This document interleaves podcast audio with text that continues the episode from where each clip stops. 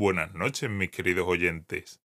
En nuestra vida tenemos que tener cuidado con las elecciones que tomamos, entre ellas, quién será la persona con la que compartamos nuestra vida, ya que los peores monstruos pueden ser aquellos de los que menos sospechamos. Vamos con el relato.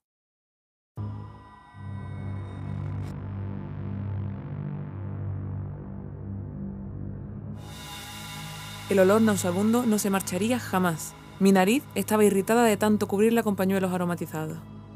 Desde que nos mudamos hace un mes a esta casa, mi marido y yo habíamos vivido una secuencia de sucesos extraños.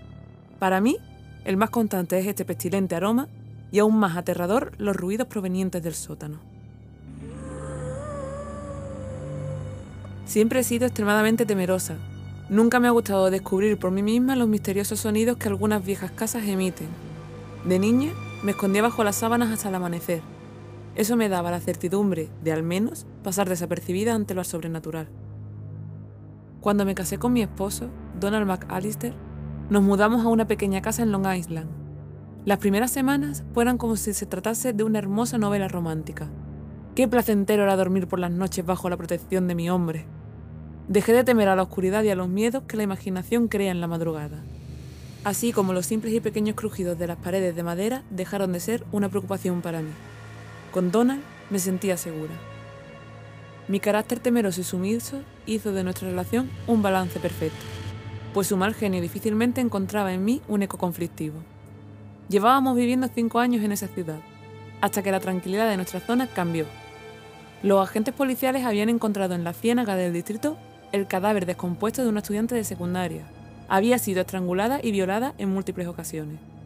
Este suceso fue el inicio de los asesinatos en serie.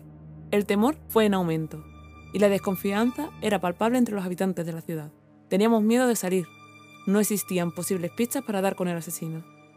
Mi temor fue percibido por Donald, quien propuso como medida tranquilizadora mudarnos de ciudad. Yo, con dudas por no molestar su comodidad, terminé aceptando ante su insistencia, por lo que nos trasladamos a Queens. En Queens Donald se interesó por una casona antigua, hecha con acabados complejos y vitrales al estilo gótico. La atmósfera fúnebre de la casa le atrajo.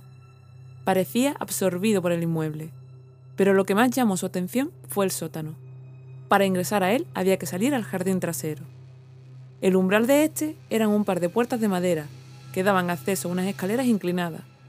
Yo, fiel a mi forma de ser, expuse a mi marido mi negativa de visitar esa parte del inmueble siempre he asociado los sótanos con guaridas de espíritus y demonios de viejos ritos.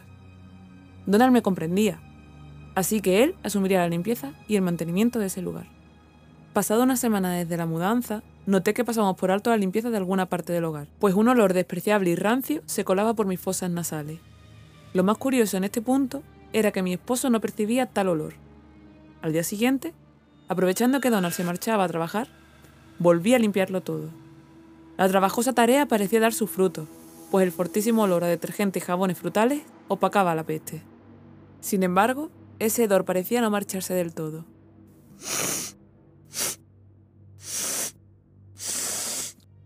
Tomaba aire por mi nariz, tratando de buscar el origen de tan desgraciado olor. Y entonces descubrí que la peste brotaba de entre las diminutas hendiduras que se formaban en las maderas del suelo. Provenía del sótano. Temía bajar. Sin embargo, tomé fuerzas para coger mis artículos de limpieza y cumplir con la tarea que mi marido había olvidado hacer. Entonces, un sonido me desalentó.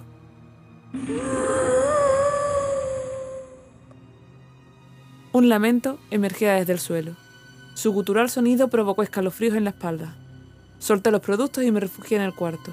No estaba loca, estaba segura de lo que había oído. No salí de mi alcoba durante todo el día. Esperé paciente la llegada de mi esposo hasta el anochecer. A su llegada, me encontró sentada y temblando sobre la cama. Le expliqué lo sucedido y decidió echar un vistazo. No, por favor, no vayas. Le imploré. Es demasiado peligroso. Pero él, tan escéptico de los eventos sobrenaturales, decidió salir de la casa y bajar al sótano. Mientras Donald regresaba, yo rezaba para que todo estuviera bien. Mis temores de que algo oculto se resguardase ahí me inquietaba. Mi marido estaba tardando demasiado y la ansiedad empezaba a apoderarse de mí. Cuando puse un pie fuera de la cama, Él justo apareció de entre las sombras. Tranquila, allí abajo no hay nada extraño. No he notado ningún olor, pero te prometo que revisaré las tuberías que sobresalen de las paredes del sótano. Quizás haya alguna rata muerta o algo así. No volvimos a hablar de este tema. Seguramente fue por mis nervios.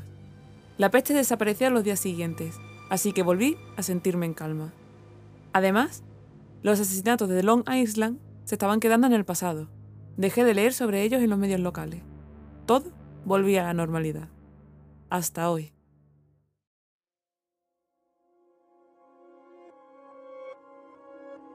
La peste me despertó en mitad de la noche. Un olor a sudor agrio y cloaca me sustrajo violentamente de mis sueños, tanto que tuve que llevarme las manos a la boca, y empezaron las arcadas. Cubrí mi nariz con un pañuelo y me giré para mirar a Donald. Él dormía profundamente, con una calma asombrosa, ausente de los terribles olores. La locura volvía a mí. El sucio y despreciable olor aumentaba. Sentía cómo el hedor ascendía del suelo a las paredes, y ahí, en ese maldito momento, un nuevo lamento emergía. Retumbaba con fuerza, como si el infierno se abriera para dejar escapar un sonoro alarido. Me quedé inmóvil, esperando que todo fuera producto de mi agotada imaginación. Supe que era verdad al oír estridentes y diversos ruidos que provenían del sótano, golpes a las paredes y pequeños sollozos.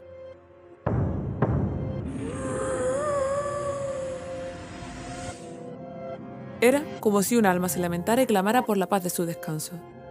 Sentí como mi corazón se aceleraba. Traté de despertar a Donald, pero era imposible. Mientras que el olor y los ruidos se intensificaban, mis nervios se crisparon al escuchar ruidos fortísimos.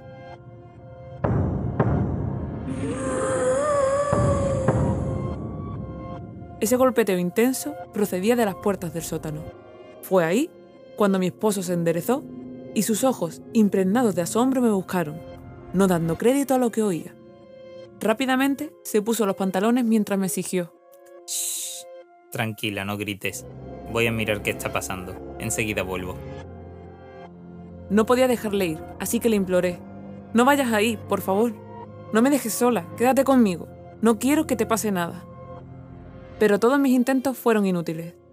Me abrumé al verlo salir por la puerta y perderse en la oscuridad. Segundos después, decidí ir tras él. Mientras avanzaba con mis pies descalzos, escuchaba cómo del suelo nacían nuevos lamentos. Voces torturadas se elevaban como fantasmas. Salí de la casa para dirigirme al sótano. Al llegar al patio trasero, podía ver totalmente abiertas las puertas que conducían a la parte subterránea. Los gritos habían cesado. Ahora se escuchaba un débil lamento. Temí que a Donald le hubiese pasado algo. El nauseabundo olor seguía impregnado en el aire. Me acerqué con pasos temorosos y empecé a llamar a mi esposo por su nombre. Donald, ¿estás ahí, Donald? ¿Estás bien? ¿Donald? ¡Donald! No obtuve respuesta y empecé a dudar sobre si debía bajar, pero me armé de valor y empecé a avanzar. Pisaba desconfiadamente los escalones. Lo sentía frío bajo las desnudas plantas de mis pies. De repente, pisé una sustancia líquida y espesa. No sabía qué podría ser. Desconocía dónde se encontraba el interruptor de la luz. El olor se intensificaba y empecé a toser violentamente. Porque pese a que cubría mi boca y nariz, el olor era demasiado penetrante tanto que mis ojos empezaron a llorar. Seguía buscando a tientas la cadena de la bombilla, intentando no tropezar. Cuando por fin pude encender la luz, me llevé una sorpresa. En un clic, el foco iluminó un infierno ante mis ojos. Cuerpos mutilados y colgados del techo del sótano bailaban entre las sombras, instrumentos de tortura, sierras, serruchos, látigos, pinzas, grilletes, un potro, capuchas, sangre seca en las paredes, Pegadas sobre ellas, recortes de periódico con fotos de numerosas víctimas desaparecidas, vísceras dispersas en el suelo. La débil luz amarillenta del sótano se bamboleaba lentamente, dándole colores opacos a tan siniestras imágenes. Un nuevo lamento restaba por el suelo de la guarida. Lo que quedaba de un hombre se arrastraba lentamente con un solo brazo, dejando tras de él un camino de sangre emitía un lamento apenas audible. Grité horrorizada al ver tan espeluznante imagen. Mi esposo cerró las puertas del sótano detrás de mí, dejando entrar el aire frío de la madrugada. Esa sería la última ráfaga helada que sentiría mi pálida piel, misma piel que en unos instantes sería despellejada. Justo antes de convertirme en un cadáver colgante del sótano de los horrores del asesino de Long Island.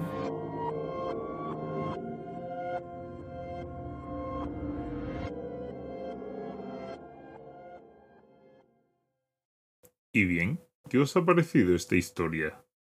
Esperemos que la hayáis disfrutado tanto como nosotros. ¿Verdad, Cujo? A propósito, si tenéis algún relato en concreto que queráis pedir para que narremos, podéis escribirnos un correo, el cual os dejaremos en la descripción, y sopesaremos la posibilidad de narrarlo. Dicho esto, que tengáis dulces pesadillas.